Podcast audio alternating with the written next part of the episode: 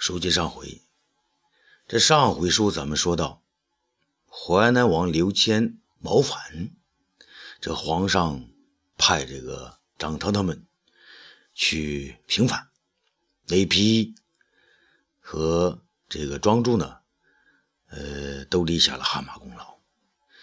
张汤呢，想把这个雷劈也给杀掉。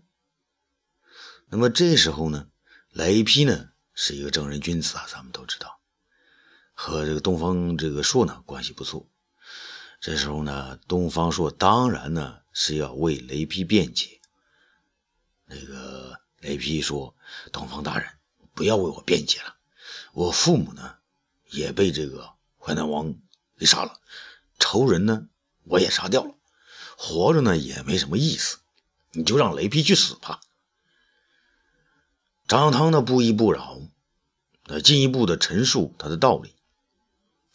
皇上不仅雷劈要杀，庄助也绝不可留。当初刘谦让他进京，就是要伺机加害于您呐。庄助要是真的有气节，就该严辞拒绝，或者到皇上这里，到廷尉府中告发淮南太子。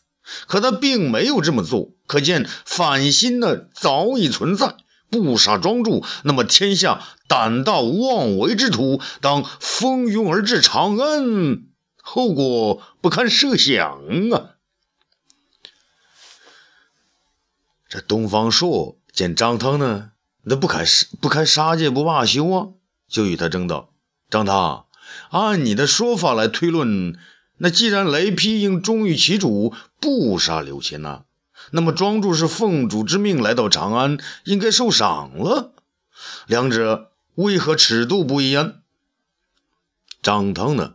针锋相对。皇上，雷劈如不杀刘谦，留下刘谦，让皇上定罪，便是长了武皇威望。而庄助潜于皇上身边将近一年，真言未吐，让臣想来都害怕。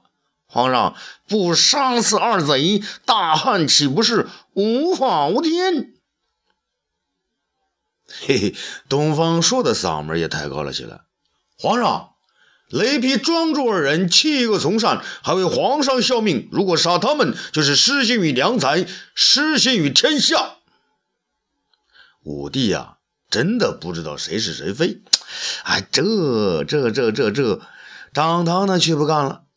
东方大人，既然你执意跟我张汤过不去，那张汤这回只好得罪了皇上。臣还有一事要事，要事不得不向皇上奏明。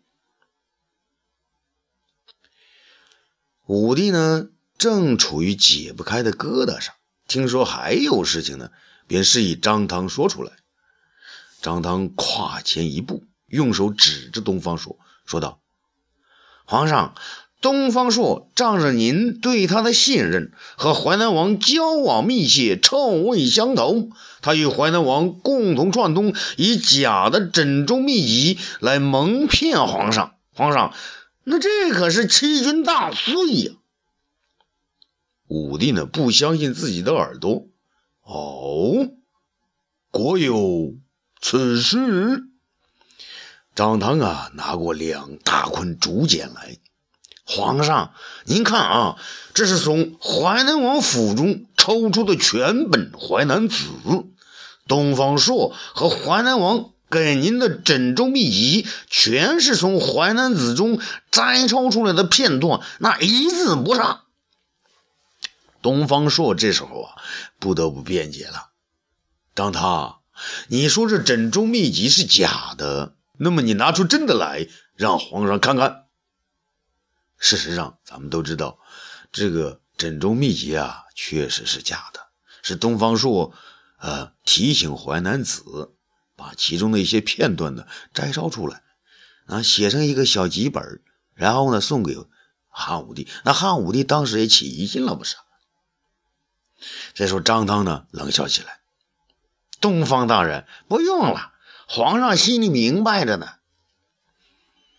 那这时候呢，义纵走上前来，站在张唐的身边。他呢要报自己在临淄被缚三天的羞耻。那当时东方朔不是绑把他绑在这个柱子上三天，三天三三三三天三夜吗？皇上，东方朔的欺君罔上，不仅在这一点上，他到临淄办粮，用了本该属于皇上您的二百万两黄金，向他的乡亲购了二十万担粮食。而临淄的粮价今天还是三两黄金便买了一担，更有甚者，东方朔高价收了粮，已经让临淄的百姓欢喜的合不上嘴。他还要张出榜来说，皇上您亲口下诏，免了齐国百姓两年的赋税。皇上，东方朔正反两次上下其手，让皇上丢了那么多的黄金，还少收了两年的赋税。他给齐国人那么多好处，也是一种营私啊。哎呀，这天平啊，终于向另一方倾斜了。这个坏人啊，想要害你呀，你有口难辩的。东方朔呢，却要争辩的。皇上免了齐国人的两年赋税，可是皇上您亲口下诏的呀。张汤也在这里，难道是我假传圣旨不成？张汤就加了一句。那皇上是说了这话，可是皇上没让您用十两黄金每担米粮啊。武帝这时候呢也恍然大悟了。哦，好啊，东方朔，那你也有被人戳穿的时候啊？你以为你是神仙，朕就无奈于你？别再争辩了，传朕的旨意。将雷劈和庄助这两个胆敢弑君弑主的东西拉出去斩首，再传朕旨意，废除淮南国，改为淮南郡，再分出九江郡来。张汤一众，你们帮朕选择郡守。张汤一众这两个贼子啊，高兴的答道：“啊，臣遵旨。”